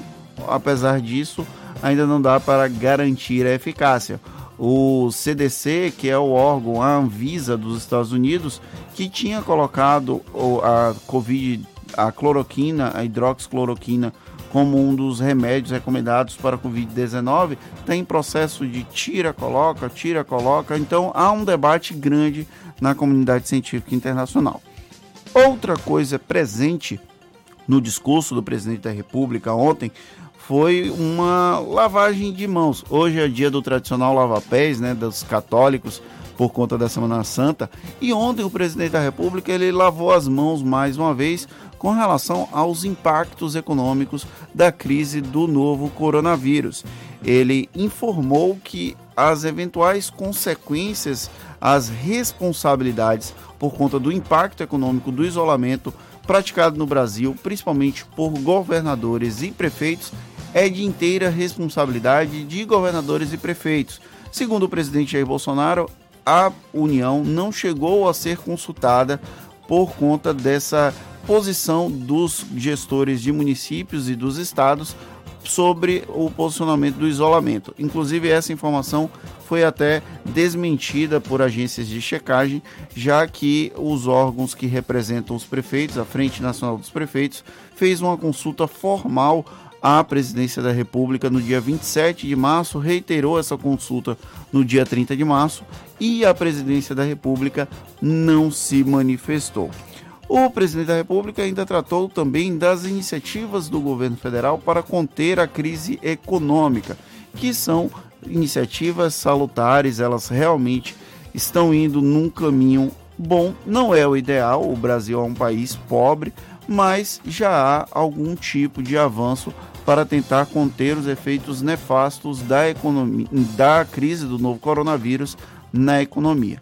Eu ainda acho que o presidente da República deveria utilizar esses pronunciamentos à nação para falar sobre o que o governo tem efetivamente trazido para o combate ao coronavírus, as medidas econômicas, já que é a prioridade do presidente Jair Bolsonaro. Porém, como eu tenho como filosofia de vida não criar expectativas, criar hamster, criar cachorro. Eu tenho um cachorrinho Simba, né? Então é melhor criar um cachorro do que criar expectativas. Então eu não posso dizer que eu fiquei desapontado, apesar de ontem ter ficado um pouco mais satisfeito de ver o presidente Jair Bolsonaro finalmente incorporando um pouco mais a faixa presidencial.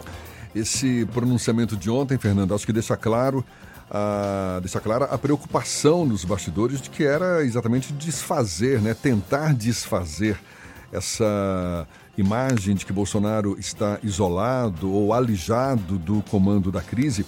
Certamente ele foi aconselhado por ministros, por aliados, para manter esse tom moderado. Agora, nem por isso deixou de renovar as críticas aos governadores, aos prefeitos. Ele afirmou que o governo federal não foi consultado sobre as medidas de isolamento social que levaram ao fechamento do comércio, como é o que acontece em parte do comércio aqui na Bahia. Ou seja, deixou uma, uma alfinetada para governadores e prefeitos mesmo assim, né? É aquela história, eu não, não tenho responsabilidade. É uma lógica bem explícita. Para quem acompanha o cenário político, dá para ver qual é a movimentação. Se o isolamento social funcionar, o Brasil ele vai passar pelo coronavírus sem um grande trauma como aconteceu com a Espanha e com a Itália. Mas se não funcionar, o presidente da República está assumindo o ônus ou está assumindo a responsabilidade de ser contra o isolamento social. Qual é a lógica, pelo menos que a gente consegue enxergar do presidente Jair Bolsonaro? E olha que é difícil encontrar lógica no, no posicionamento do presidente Jair Bolsonaro ele pega, ele joga a responsabilidade para os governadores e prefeitos. Se der certo, ele fica com os louros também. Mas se der errado, se as consequências econômicas da crise do novo coronavírus forem maiores, forem mais devastadoras do que a Covid-19 em si, a culpa fica só com prefeitos e governadores e ele sai um pouco isento desse processo. É, é, engraçado porque a lógica dos isentões, que são que é altamente criticada, né, tem um perfil da direita conservadora, do bolsonarismo, que usa o termo os isentões, o presidente da República se comporta como um isentão nessa questão do isolamento social. Tá certo, agora são 8h15, já já tem as dicas da Marcita, dicas para você se divertir em tempos de quarentena. Primeiro vamos à redação do Portal à Tarde. Thaís Seixas tem novidades para gente também. Bom dia de novo, Thaís. Oi, Jefferson. Oi, Fernando. Bom dia. Bom dia aos nossos ouvintes de todo o estado. Mais sete cidades baianas têm um transporte intermunicipal suspenso a partir de amanhã, totalizando 69 municípios em todo o estado.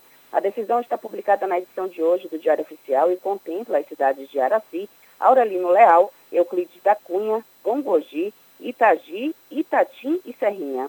Com a medida, ficam suspensas por 15 dias a circulação, chegada e saída de qualquer transporte coletivo intermunicipal, público e privado, nas modalidades regular, fretamento, complementar, alternativo e de vans. Em algumas cidades sem casos confirmados de coronavírus, o sistema também foi suspenso porque está integrado ao de municípios com registros da doença. E o Conselho de Administração da Petrobras aprova o programa de aposentadoria incentivada com vigência até dezembro de 2023. Também foram aprovados ajustes para estímulos às adesões dos três programas de desligamento voluntário já em andamento. Os programas representam mais uma medida para a redução de custos. A estimativa de retorno é de 7 bilhões e 600 milhões de reais até 2025. Eu fico por aqui, essas e outras notícias estão no portal atardeatarde.com.br. E vamos ouvir agora as dicas da Marcita. Shows, dança, teatro, música, diversão. Ouça agora as dicas da Marcita com Márcia Moreira. Olá, vamos às dicas para esta quinta-feira. Os fãs do UFC têm mais um lugar para acompanhar as histórias dos seus ídolos e do MMA. O UFC Docs apresenta todo sábado no Facebook um documentário ou série especial envolvendo esporte ou grandes histórias dos lutadores. E quem decide o que será exibido é o próprio público através de uma enquete publicada na rede social da organização. O resultado é divulgado sempre na sexta-feira. Para escolher o que você quer assistir, basta entrar no site ufcdocs.com. E o festival Ziriguidum em Casa chega à sua quarta edição mantendo uma grade diversificada de shows de música brasileira na internet. A nova edição acontece de sexta a domingo e vai ter shows com Suricato, Alexandre Nero, Carol Saboia, Nico Rezende, Leone, entre outros. A programação completa está no site zirikdum.com. A Lança Filmes vai promover a primeira live para falar da animação A Cidade dos Piratas, os temas abordados serão o filme e o cenário político atual.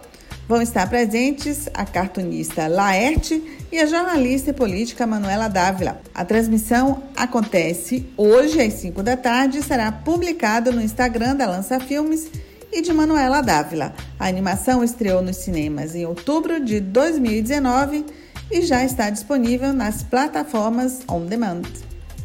Mais dicas para curtir de casa no meu Instagram, Dicas da Macita. Beijos e fique em casa. Isso é Bahia. Apresentação: Jefferson Beltrão e Fernando Duarte. A Tarde FM. Quem ouve, gosta. Olha aí, Fernando, você que estava pensando em viajar para Cachoeira para curtir o São João de lá, tire o cavalinho da chuva, não vai ter São João lá também. A prefeitura anunciou ontem o cancelamento dos festejos de São João em Cachoeira por causa da pandemia causada pelo novo coronavírus. No comunicado, a prefeitura, que fica aqui no Recôncavo Baiano, também seguiu a orientação do Tribunal de Contas do município, que pede ações intensificadas para impedir o avanço do número de infectados. Inclusive, em Cachoeira, há um caso confirmado de Covid-19.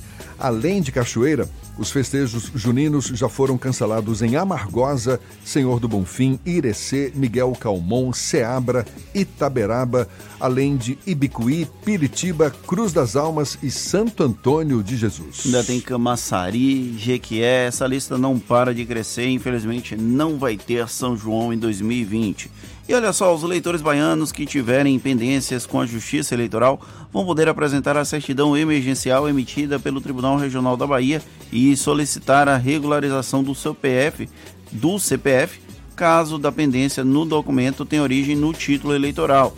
Segundo a Receita Federal, o envio da certidão pode ser feito por e-mail para atendimentorfb.05@rfb.gov.br. Repita. atendimentorfb.05@rfb cidade.gov.br. A medida contribui para a realização de cadastro do auxílio emergencial proposto pelo governo federal. O CPF precisa estar regularizado para que a inscrição no programa seja analisada. Repetindo o e-mail: atendimento rfb 05@rfb.gov.br. E como sempre a gente faz na segunda hora do Isso é Bahia, vamos dar o nosso giro pelo interior do estado e começando por Luiz Eduardo Magalhães, cidade do extremo oeste da Bahia. J Alves, da Cidade FM, tem as notícias da região. Bom dia, J. Bom dia, Jefferson Fernando, equipe, ouvintes do Isso é Bahia. A partir de agora, destacaremos as principais notícias do Oeste Baiano, diretamente da capital do agronegócio. O prefeito Osiel Oliveira usou sua conta no Instagram para anunciar a prorrogação até o dia 30 de abril da suspensão das aulas em Luiz Eduardo Magalhães. Pelo decreto postado no início da pandemia, Osiel havia determinado a suspensão até ontem. Participaram da reunião com o prefeito, o, a secretária de Educação, o secretário de Saúde, a procuradora do município, o juiz de direito, doutor Flávio Ferrari, o promotor de justiça, doutor Bruno Pinto e Silva, além do presidente da Câmara de Vereadores, Renildo Neri, que estiveram discutindo a continuidade da suspensão das aulas no município considerando que as medidas restritivas têm se apresentado eficientes no Brasil e na Bahia, e no sentido de estar controlando a curva da evolução da Covid-19, como recomendam e avaliam a OMS, o Ministério da Saúde e o governo do Estado, o prefeito, então, juntamente com esse colegiado, decidiu por, pela suspensão até o próximo dia 30 de abril, pela suspensão das aulas até o próximo dia 30 de abril. E por aqui encerro minha participação, desejando a todos uma ótima quinta-feira e um excelente final de semana. Eu sou o J. Alves, da Rádio Cidade FM de Luiz Eduardo Magalhães, para o Isso é Bahia.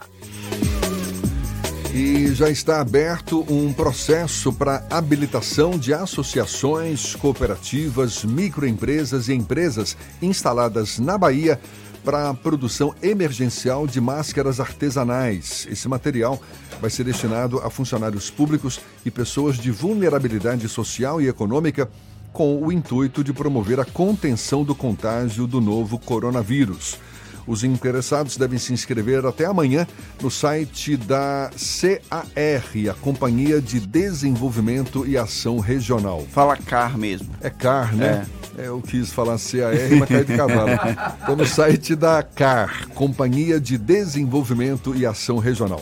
Podem participar do edital apenas pessoas jurídicas constituídas sob a forma de associação civil, cooperativa, microempresa ou empresa e que tenham condições de confeccionar as máscaras artesanais em tecido de algodão ou TNT com alça de elástico. E o uso da Associação dos Medicamentos hidroxicloroquina e azitromicina para pacientes internados no SUS com o diagnóstico positivo para coronavírus passa a ser permitido na Bahia.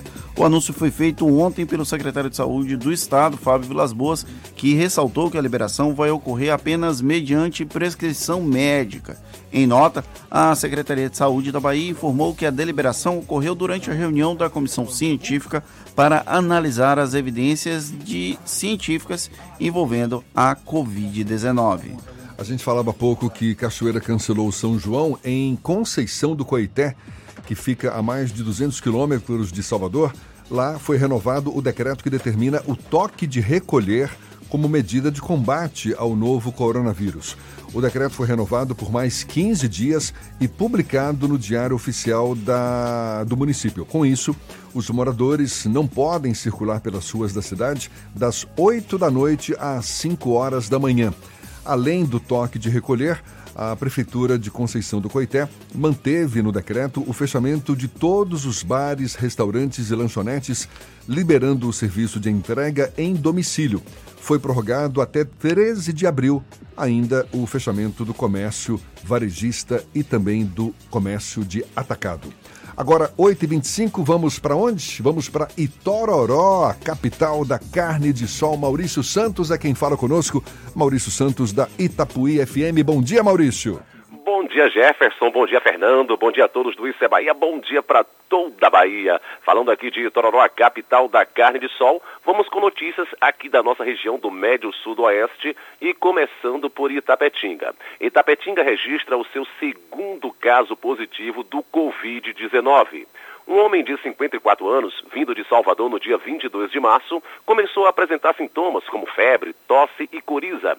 Ele se isolou em casa e entrou em contato com a vigilância epidemiológica, que seguiu o protocolo com consulta, orientação e monitoramento. No dia 3 de abril, o material foi coletado para análise, enviado para o LACEN. Cinco dias depois, o resultado positivo foi confirmado. O paciente continua em isolamento e monitorado, mas não teve agravamento dos sintomas e passa bem. Outras duas pessoas estão em isolamento porque tiveram contato com ele, mas permanecem assintomáticos. Isso aí é em Itapetinga. Agora, dando um pulo aqui em nossa cidade, em Itororó, devido também ao coronavírus, é, o prefeito Adalto Almeida é, diante aí do atual cenário que estamos passando, ainda ele emitiu aqui uma nota dizendo que diante do atual cenário que estamos passando, com a proliferação do coronavírus e do registro de novos casos divulgados em todo o Brasil, tendo em vista que nosso público vem de variadas regiões, o prefeito de Tororó decidiu pela não realização das festas juninas, como a Festa das Mães, que seria agora no mês de maio, também da, do 32º Fecho Sol e do São Pedro aqui em Itororó, como medida de proteção da comunidade local, bem como em respeito aí às recomendações das autoridades sanitárias. E passando aqui o boletim de, do Covid-19 aqui de Itororó, casos é, monitorados e em isolamento social são 25. Casos suspeitos, nenhum. Casos descartados, 7. Saíram do monitoramento 65, aguardando resultado de exame, nenhum. E casos confirmados são quatro.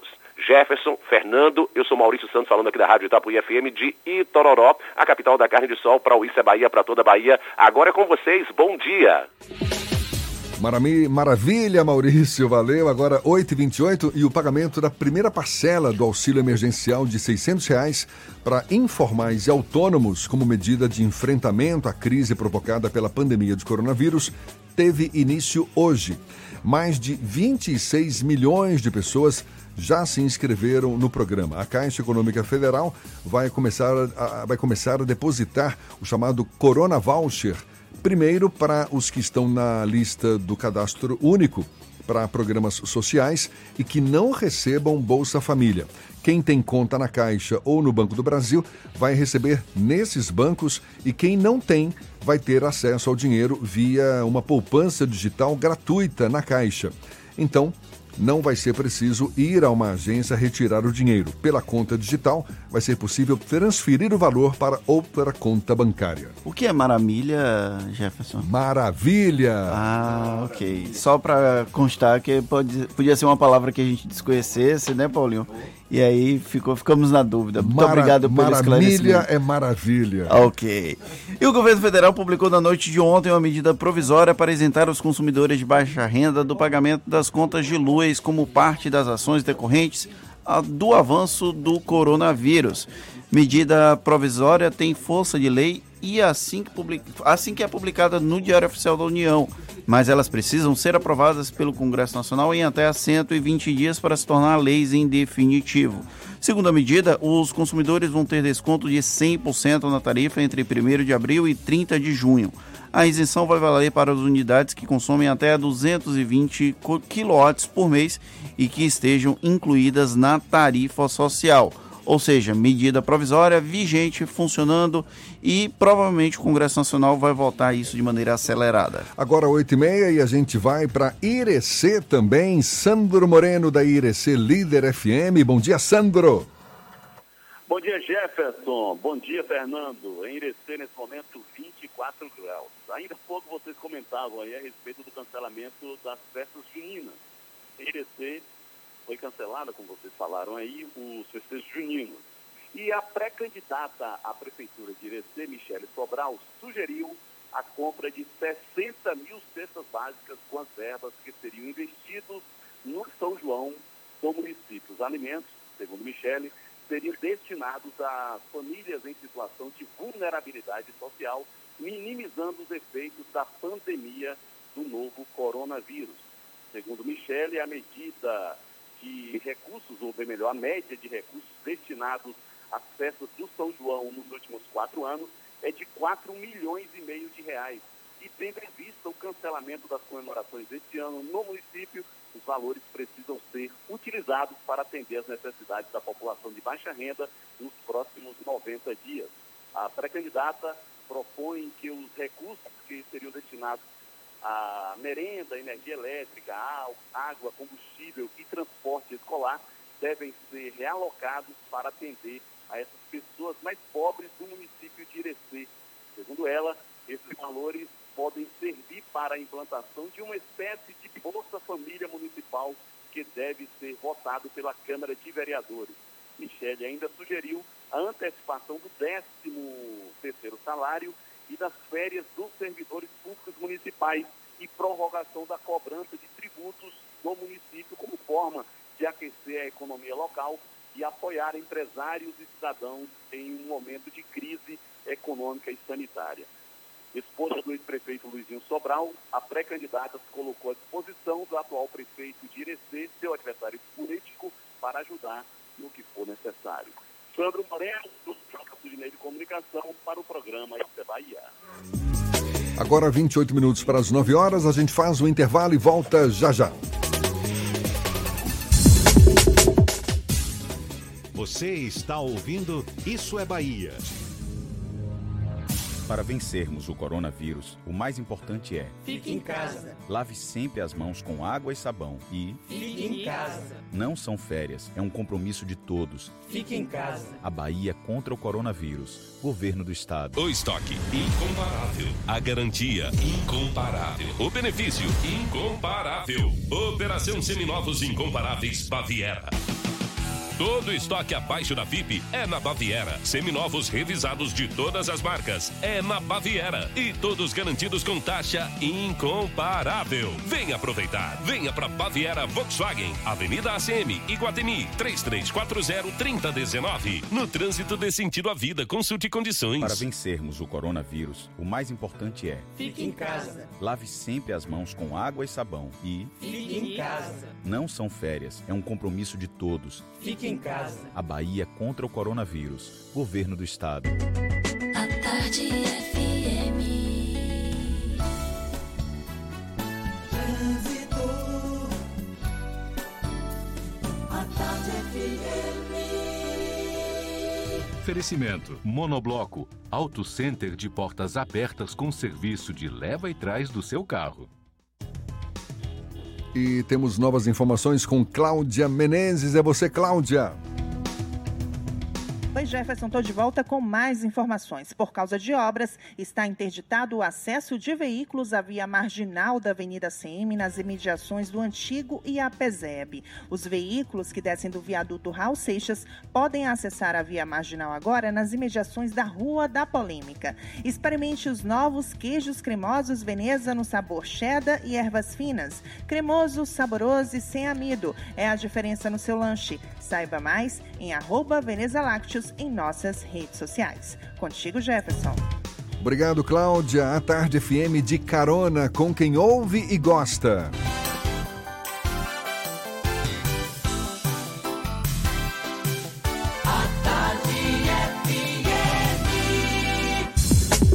Voltamos a apresentar Isso é Bahia. Um papo claro e objetivo sobre os acontecimentos mais importantes do dia. O cardeal Dom Sérgio da Rocha, nomeado pelo Papa Francisco como novo arcebispo de Salvador e primaz do Brasil, vai assumir a arquidiocese da capital baiana no dia 5 de junho de 2020. Dom Sérgio será o 28º arcebispo da sede primacial da igreja no Brasil. E até o dia da posse, Dom Murilo Krieger segue como administrador apostólico da Arquidiocese de Salvador. Dom Sérgio é hoje o arcebispo metropolitano de Brasília e é de lá que conversa conosco aqui no Isso é Bahia. Seja bem-vindo, muito obrigado por aceitar nosso convite, Dom Sérgio. Um bom dia para o senhor. É, bom dia, Jefferson, bom dia, Fernando, bom dia a todos os ouvintes da FM à tarde, né, do programa Isso é Bahia. Gente querida aí de Salvador, de toda a Bahia, uma alegria poder estar e, em contato com tanta gente querida. Dom Sérgio, a gente está na véspera da Sexta-feira Santa, há poucos dias da Páscoa, que são duas datas muito emblemáticas para a Igreja Católica, e numa época em que as pessoas foram tomadas aí por mudanças radicais de comportamento, sendo impedidas de se aproximar uma das outras por causa dessa pandemia do novo coronavírus que nos afeta a todos. Como é que o senhor avalia esse fenômeno que nos atinge neste momento e justamente durante a quaresma? É, certamente todos nós sentimos bastante as dificuldades, primeiramente em torno da própria pandemia, mas das suas consequências também para a vivência religiosa da Semana Santa. É claro que ela limita a participação das pessoas nas celebrações, mas não dispensa ninguém de estar, de alguma maneira, vivenciando a Semana Santa. É claro que é desejável, seria bom demais se todos pudessem estar reunidos nas igrejas como de costume. Mas nesse momento nós renunciamos a isso como um gesto de amor, de respeito, de valorização à vida, não só a própria vida, a vida dos outros, né?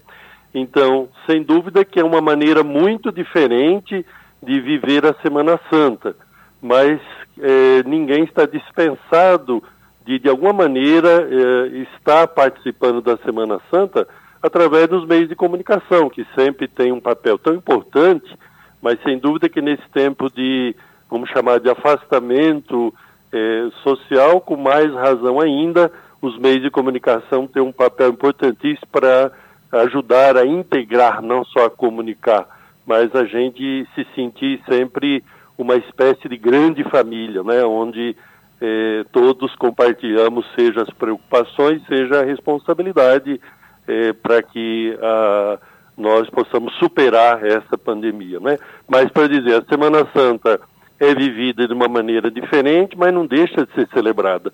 Ela será celebrada em todas as igrejas, infelizmente, sem a presença das pessoas, mas ela vai acontecer, não é que a Semana Santa esteja sendo cancelada, Agora, a maneira de viver, de um modo especial, é nas famílias, é cada pessoa na sua casa, se possível com a sua família, sempre observando aí as orientações de saúde, mas procurar sim participar. Isto é, a dispensa de estar participando nas igrejas não significa uma dispensa de, de alguma maneira, estar unido à igreja nas celebrações. E além disso, nós não vivemos a Semana Santa somente é, pelas celebrações, elas são importantíssimas, mas pelo, pelo modo de viver fraternalmente. Isso é, nós temos a oportunidade nesses dias de estar mais próximo das pessoas dentro de uma casa ou de um outro ambiente. Claro que essa proximidade sempre limitada aí pelas regras que têm sido estabelecidas, pelas orientações que são dadas, mas ninguém está dispensado de estar vivendo fraternamente. Isto é, a, o, o que nós chamamos de distanciamento social ou isolamento social não pode implicar num fechamento da pessoa sobre si, mas de uma maneira ela, através da, dos meios de comunicação, hoje todo mundo tem mais facilidade de uso de celular, de redes sociais, de uma maneira expressar proximidade, expressar fraternidade, solidariedade, além do serviço necessário a quem mais sofre, né? Dom Sérgio, o senhor vai assumir a Arquidiocese de Salvador no dia 5 de junho. Como é que está sendo a sua expectativa, sabendo que Salvador é uma cidade marcada pelo sincretismo religioso e onde religiões de origem africana têm uma força muito grande aqui? Olha, é, primeiramente quero dizer que eu estou indo para Salvador de coração. Isso é, não esperava não. O Papa é, está confiando essa missão bonita, mas bastante exigente, de ser bispo numa capital de especial importância, com uma população numerosa, com uma fé muito viva. E, então, sem dúvida que eh, foi com surpresa, mas tem sido com muita alegria que eu estou me dispondo a servir a igreja em Salvador, ao povo baiano. E o que, que eu já vivi, graças a Deus, no Nordeste, tive a oportunidade de ser bispo, primeiramente em Fortaleza, depois em Teresina, portanto, eu digo que já sou nordestino de coração, já meu coração em grande parte nordestino. Aqui em Brasília eu tenho convivido muito com os nordestinos, que formam grande parte da população. Então é uma alegria para mim poder retornar ao querido Nordeste, agora em Salvador. Eu digo que meu coração, que já era em grande parte nordestino, agora está se tornando é, baiano e soteropolitano, naturalmente. Mas é, eu vou de coração, primeiramente para conhecer melhor a realidade que se vive em Salvador. A igreja em Salvador tem uma longa história, nós bem sabemos isso, e já está habituada a lidar com esse contexto religioso mais plural. E, de minha parte, sem dúvida que a atitude que eu tenho tomado também em outros contextos eh, culturais tem sido sempre de respeito, de diálogo, eh, claro que sempre procurando seguir as orientações da igreja para o diálogo ecumênico, para o diálogo interreligioso, mas eu vou de coração aberto para aprender, inclusive, com a própria Arquidiocese de Salvador, com essa sua história tão bonita, ela que está habituada a atuar nesse contexto cultural marcado por manifestações religiosas de matriz africana. E por isso, chegando em Salvador, certamente tenho muito a conhecer, a aprender, levo a experiência, a reflexão que tenho ao longo desses anos de bispo, mas quero sim valorizar a cultura existente, é, mas sem jamais renunciar àquilo que é a missão própria da igreja. Né? A igreja participa do diálogo, é, a igreja participa desta, desse respeito à pluralidade de manifestações, mas sem deixar sua missão própria, sem deixar de anunciar o, o próprio evangelho, de realizar sua missão evangelizadora. Quer dizer, eu não levo aqui um programa já de ação pastoral pronto. Eu espero decidir os passos a seguir, eh, digo aqui de coração, com muito diálogo, com muita participação, na medida que eu for conhecendo a nova realidade, que eu for caminhando junto, mas sempre valorizando a própria história eh, e a própria cultura presente em Salvador, porque Salvador tem esse patrimônio histórico-cultural riquíssimo, eh, que inclui aí também essa diversidade de expressões religiosas do Sérgio, o senhor falou sobre a missão de chegar em Salvador e o senhor vai chegar em Salvador logo ou no meio ou logo depois do fim dessa, desse isolamento Sim. social. E o senhor citou também o uso das redes sociais, de ferramentas de comunicação para aproximar a igreja dos fiéis. Esse é o grande desafio nesse momento da Igreja Católica de se reaproximar dos fiéis, de utilizar melhor ferramentas de comunicação, por exemplo, como as redes sociais. E esse momento tem sido uma boa oportunidade para testar esses usos? Sem dúvida. É, eu primeiro é, chegarei aí, espero que a situação já esteja melhor no início do mês de junho, se Deus quiser estará, mas é, seja como for, em qualquer contexto, em qualquer situação, é fundamental a valorização dos meios de comunicação. Rádio, por exemplo, que atinge eh, uma população imensa, né? Vocês aí têm um papel tão importante na comunicação, enquanto FM à tarde. Eh, mas também as redes sociais, é claro, elas pressupõem uma certa tecnologia, pelo menos a presença da internet, nós não podemos achar que todo o Brasil já está é, com essa situação suficientemente resolvida. Há muitas lacunas, há muitos limites ainda, dependendo da região. Portanto, as redes sociais são importantíssimas, mas sem deixarmos de lado os meios, podemos dizer, mais tradicionais, mais usualmente acessados pelo nosso povo, como a própria rádio. É, hoje, é claro que pela internet se acessa a rádio com facilidade, eu mesmo já fiz isso tantas vezes, mas é muito importante sim valorizar. E no contexto é, dessa pandemia, com razão, a igreja, primeiramente, ela precisa evangelizar, precisa transmitir as suas celebrações, transmitir a mensagem do evangelho através é, das redes sociais. E as pessoas, é, muitas vezes se reclama com certa razão que as redes sociais, às vezes, ao invés de aproximarem, pode distanciar se elas não fossem bem usadas, se alguém expressasse algum tipo de agressividade, de ofensa. Não, o momento é para valorizar as redes sociais como proximidade, isso é, como instrumento de convivência humana, já que nós não podemos chegar tão perto das pessoas como gostaríamos, de abraçá-las como gostaríamos, nós podemos fazer isso, seja pelo telefone, pelo telefone, pelo celular, que hoje as pessoas têm com facilidade, seja através das redes sociais, que pode permitir o uso, inclusive, de imagens, né? Então, eu acho muito importante, sim, valorizar sempre, mas agora de modo visual. E a igreja tem, sim, esse desafio. É um desafio que não é mais restrito à cultura urbana, isso é, aos grandes centros urbanos. A necessidade hoje de recorrer às redes sociais, às novas mídias, é, nos mais diferentes contextos que nós vivemos no Brasil, com aquilo que eu dizia há pouco, sem deixar de considerar que existem sim limitações, as pessoas não têm a facilidade do sinal como seria desejável em todos os lugares. A gente quer agradecer a participação de Dom Sérgio da Rocha, o futuro novo arcebispo de Salvador e primaz do Brasil vai assumir a arquidiocese da capital baiana no dia 5 de junho de 2020, portanto, já nomeado pelo Papa Francisco como novo arcebispo de Salvador e primaz do Brasil. Muito obrigado, Dom Sérgio da Rocha. A gente fica na expectativa de que a sua vinda para cá seja das melhores e um bom dia para o senhor. Muito obrigado. Eu quero agradecer de coração a oportunidade de estar falando com vocês e através de vocês com tanta gente boa aí do nossa, da nossa querida Bahia e de Salvador, mas é, que espero em outras ocasiões estar novamente com vocês, estar aí participando de uma maneira do programa Isso é Bahia. Muito obrigado, Jefferson, obrigado, Fernando, obrigado, FM à tarde. Que Deus abençoe a todos. Muito obrigado e a gente lembra que esse papo todo também vai estar disponível logo mais nas nossas plataformas no YouTube, Spotify, iTunes e Deezer, 8h47 na tarde FM. Você está ouvindo Isso é Bahia.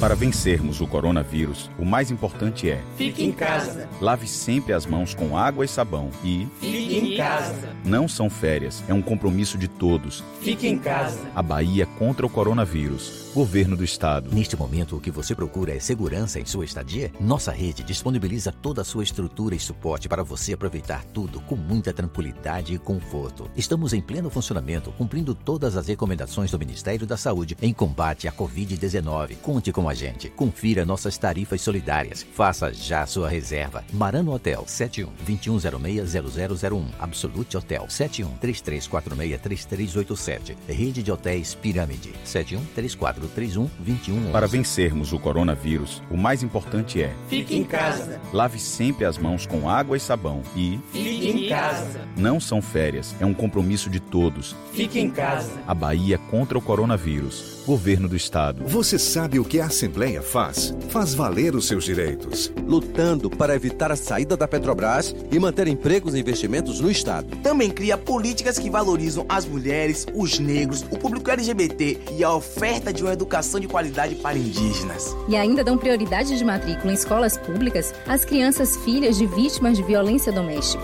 Porque para a Assembleia, garantir o direito dos baianos é o nosso dever. Assembleia Legislativa da Bahia, fazendo valer. Para vencermos o coronavírus, o mais importante é: fique em casa. Lave sempre as mãos com água e sabão e fique em casa. Não são férias, é um compromisso de todos. Fique em casa. A Bahia contra o coronavírus. Governo do Estado. As informações sobre a influência da economia na sua vida, com o jornalista e economista Armando Avena. Falando de economia. O isolamento social é fundamental para enfrentar o coronavírus e vai reduzir fortemente a atividade econômica. Mas é preciso lembrar que a pandemia não parou, nem vai parar a economia como um todo. O capitalismo é um sistema tão diversificado que, embora o desastre que atinge toda a economia crie uma crise sem precedentes em determinados setores, em outros surgem enormes oportunidades. Nesse momento, por exemplo, estão trabalhando a todo vapor os setores relacionados com produtos de limpezas, alimentos, serviços de saúde, centros de distribuição e todos aqueles segmentos que foram capazes de transplantar seu negócio para uma plataforma digital e assim continuar atendendo ao público. Os setores mais diretamente afetados, como os autônomos, os informais, prestadores de serviço, além do comércio, eles têm obrigatoriamente de ter apoio financeiro do governo e, ao mesmo tempo, procurar transformar seu negócio em uma plataforma digital. É verdade que alguns setores da economia estão numa paradeira total e é difícil saber como vão sobreviver empresas ligadas ao comércio físico, às atividades de turismo, bares e restaurantes, entretenimento, segmento imobiliário, construção civil e tantos outros. Neste caso, o governo tem que estar atento e injetar recursos na economia.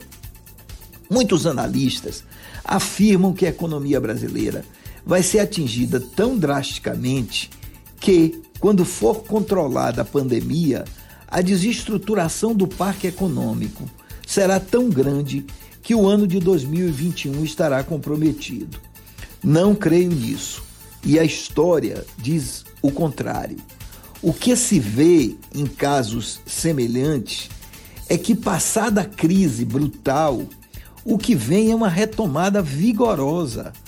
E isso acontece especialmente se o país for capaz de adotar as medidas que protejam as empresas e os empregos. E ao que parece, aos trancos e barrancos, o governo está tomando as medidas corretas para proteger as empresas, viabilizando crédito para capital de giro, pagamento da folha de pagamento, ingestando liquidez na economia e adiando impostos.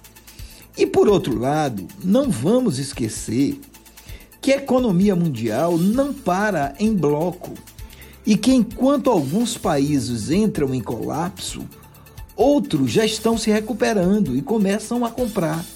É o caso da China, que já retomou cerca de 90% de sua produção industrial e já está novamente comprando commodities. Em resumo, a pandemia não vai destruir totalmente a saúde do Brasil e tampouco vai destruir a economia inteira, embora tanto uma quanto a outra vá passar um mau bocado. Você ouviu Falando de Economia, com o jornalista e economista Armando Avena. Voltamos a apresentar Isso é Bahia. Um papo claro e objetivo sobre os acontecimentos mais importantes do dia. A gente vai agora à redação do portal Bahia Notícias. Lucas Arras também tem novidades pra gente. Bom dia, Lucas. Bom dia, Jefferson. Bom dia para quem nos escuta em todo o estado. Eu começo falando de um levantamento do Instituto Paraná Pesquisas que mostrou que a maioria dos brasileiros confia mais no ministro da Saúde do que no presidente Jair Bolsonaro. É, Henrique Mandetta e Bolsonaro divergem sobre o método de combater a rápida disseminação do coronavírus no país. O ministro da Saúde recomenda a permanência de todos em casa, enquanto o presidente defende um modelo alternativo, onde só o grupo de, de risco, a doença, fica isolado. A pesquisa ouviu 2.372 pessoas e foi realizada no dia 6 e 7 de abril. Os dados completos estão no nosso site. E antes mesmo da polêmica sobre o uso ou não da cloroquina chegar ao âmbito político, o Ministério da Saúde já havia distribuído 500 mil comprimidos do remédio para os estados do Brasil. A recomendação da pasta é para o uso do medicamento em casos críticos e graves da Covid-19, quando os pacientes estão internados, mas não entubados. A maioria dos secretários estaduais de saúde decidiu adotar o medicamento, assim como fez a Bahia. Eu sou Lucas Arraes, falo direto da redação do Bahia Notícias para o programa Isso é Bahia. É com vocês aí do estúdio. Valeu, Lucas. Está combinado então. Agora, 8h55, a gente encerra nosso giro pelo interior do estado. Indo agora para o extremo sul da Bahia, a gente fala diretamente de Teixeira de Freitas, é Jajá, quem está no ar da Eldorado FM. Bom dia, Jajá. Bom dia, Jefferson. Bom dia, Fernando Duarte, ouvinte do Isso é Bahia. Olha a todos vocês, uma feliz Páscoa, tá? Informações aqui no extremo sul baiano, Jefferson, visando aqui amenizar a situação de alguns moradores do município de Teixeira de Freitas, nesse período de quarentena, a Rádio Eldorado FM, na pessoa do senhor presidente Sérgio Guimarães, e o apresentador do programa de rádio Programa do Bocão, Lucas Bocão, que atualmente é vice-prefeito, juntos realizam ali uma ação social, é, distribuindo materiais de higiene para uso na prevenção do vírus Covid-19 e também cesta básica. A ação social, Fernando, é realizada no decorrer do programa, que vai ao ar ao meio-dia, finalizando ali por volta das 14 horas e 30 minutos, de segunda a sexta-feira. E ainda aqui em Teixeira de Freitas, mesmo depois, Jefferson, da liberação das atividades de alguns segmentos comerciais por parte do executivo local, alguns locais teve aglomerações de pessoas sem uso de material de proteção ao coronavírus. Locais como fila de bancos e casas lotéricas foram observadas filas extensas.